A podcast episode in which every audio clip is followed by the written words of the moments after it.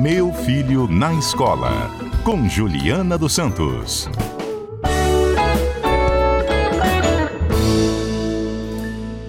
Professora Juliana Santos é especialista em educação, consultora também de educação, trabalha em escolas, prestando assessoria, consultoria, tem o seu Instagram. YouTube você tem, Juliana? YouTube é bem desatualizado. Tem umas coisas lá, mas não é atualizadíssimo, não. Mas está sempre nos dando dicas aqui para melhorar o nosso relacionamento, escola, pai, filho, professor, sempre nos ajudando. Você é boa de dancinha de TikTok, é, né, Juliana? Cantar bem, eu sei que você canta. Olha, eu vou te falar uma coisa, Mário. Hum. É, nem te dei boa tarde, nem cumprimentei boa você, tarde. equipe, os ouvintes. Você sabe que quando eu estava atuando como professora do ensino superior, tá? Hum. Eu gravei um TikTok desses trends aí que viralizam. E foi um maior sucesso. Até hoje os meninos comentam, quase 70 mil visualizações. Onde é que está isso? Porque então, você tem uma lemolência. Você tá. tem uma lemolência no corpo, assim. tá no TikTok. Tá é. no TikTok. É, tem umas coisas minhas lá. É. Eu estou tentando até fazer frequência, porque muitos professores têm usado a plataforma para engajar os alunos. Não uhum. nada da dancinha ou da, da dublagem, da imitação do cachorro, nada disso. Mas para colocar de fato conteúdo de aprendizagem, para que esses alunos tenham mais uma plataforma com vídeos muito curtos, né, um minuto, um minuto e pouquinho, para é, ter uma, uma, um acerto ali para os alunos também. E funciona, Juliana, assim, é uma boa ferramenta? Funciona, funciona. A gente conheceu o TikTok na pandemia, por isso que, que cresceu tanto essa coisa da dança, até entre as crianças que produzem conteúdo lá de dancinha.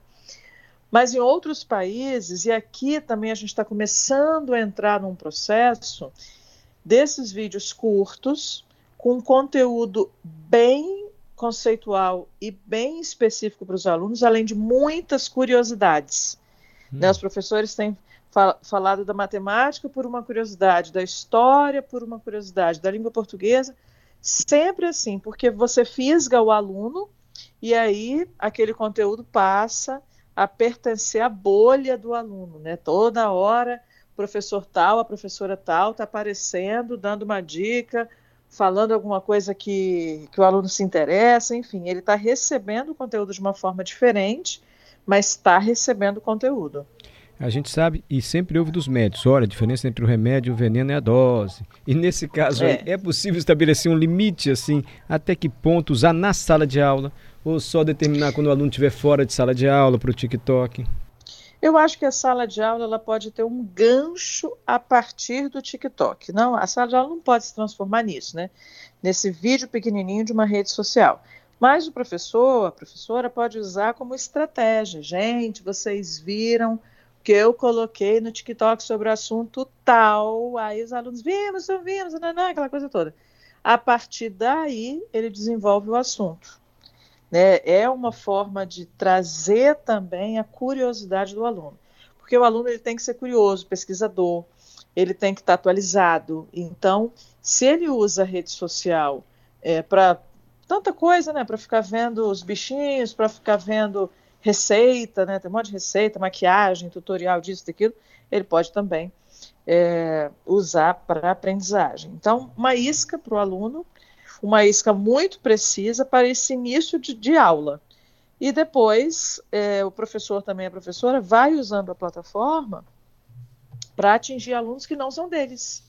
Né? Uhum. Porque esse conteúdo vai começando a aumentar, aumentar aí o número de seguidores, das pessoas que estão é, engajando e ele fica conhecido, né? Por exemplo, na pandemia, um professor de história começou com esses vídeos, hoje ele já já nem atua mais na sala de aula. Ele está só produzindo conteúdo para as redes, Olha. tanto para videocast como para TikTok. Ele faz um, o videocast maior, faz os recortes pequenininhos, desses de um minuto, um minuto e pouquinho, e aí alimenta é, esses alunos e alunas de conteúdo conceitual. Eu não sei se eu estou exagerando se eu disser que esse professor é exceção à regra, mas me parece que é difícil para o professor. É porque ele tem que estar. Tá, ele tem que saber mexer nisso também. Eu e Adalberto estamos apanhando é. aqui para jogar um vídeo no meu Instagram, que a gente não consegue jogar um vídeo desse jeito. Para você ver como eu sou uma meba digital. Agora eu fico imaginando um professor também, que ele não nasceu com isso, coitado. Ele tem que não. entender como é que baixa um vídeo, corta, bota lá. É... Olha, isso exige muito professor também, né, Juliana? Exige. Hoje a gente já discute, né? Tem um grupo, grupo de estudos grande aí, que nasceu na França, mas já está no Brasil, que discute as competências digitais docentes. O que que o professor precisa saber no mundo digital? Tanto para ele, para sua própria capacitação, para o seu próprio entendimento do, da, da internet, das redes sociais, dos simuladores, realidade virtual, realidade aumentada, enfim, esse mundo tecnológico. Ele precisa entender. Depois ele vai aprender competências digitais para ensinar, né, ensinar a integrar com outros colegas, para ele chegar ao aluno com a linguagem do aluno. Então, tem um mapa, um quadro, uma diretriz de formação de professor para isso. Agora, no dia a dia, o professor acaba é, aprendendo com pequenos aplicativos ali de edição. Ele pega um aplicativo de edição, corta aqui, corta ali, ou chama alguém da área, quando ele vê que aquilo está crescendo, está começando a monetizar também, que vira um negócio, né? Na verdade, é, se, se você cresce muito, vira uma outra fonte de renda. Então ele começa a pagar para fazer os cortes, pagar o estúdio, é, para poder fazer uma gravação um pouco melhor e crescendo também nesse outro ambiente que são as redes. Entendi. Chega uma pergunta para você aqui, professora Juliana. Claro. Queria uma ajuda. Depois de três anos de pandemia e praticamente dois anos sem ter aulas letivas, ano passado, meu filho foi super bem na terceira série. Mas esse ano, quarto ano, ele não se adaptou a outra professora que tem metodologia de encher a lousa de questionário em matemática. Ele sentiu muito, não está mais querendo ir à aula. Texto grande, mais, é, texto grande, tento, como é que ele botou? Tento mudá-lo de sala. Ele quer saber o seguinte: tento mais um pouco, tento mudá-lo de sala ou deixá-lo como está e insistir.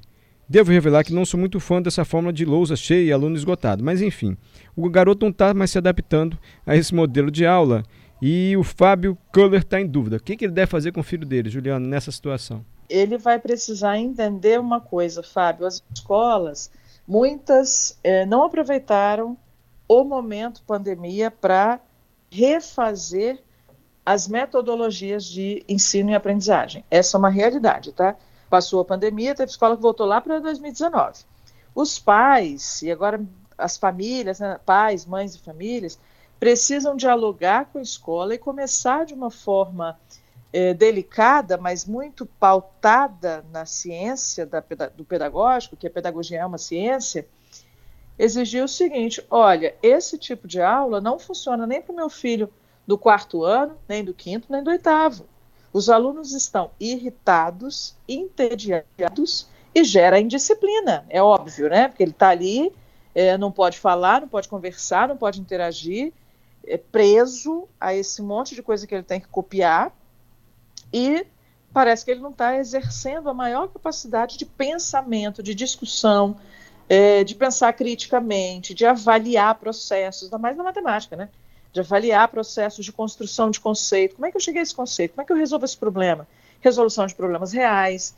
Então, a sala de aula, de fato, ela precisa ter novas metodologias e os pais podem contribuir com a escola, começando a fazer esses apontamentos, que é uma exigência da, da geração, que aprende de uma outra forma.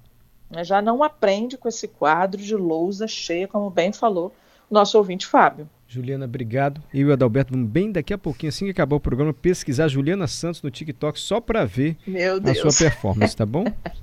Obrigado, Eu professora. Acredito nisso.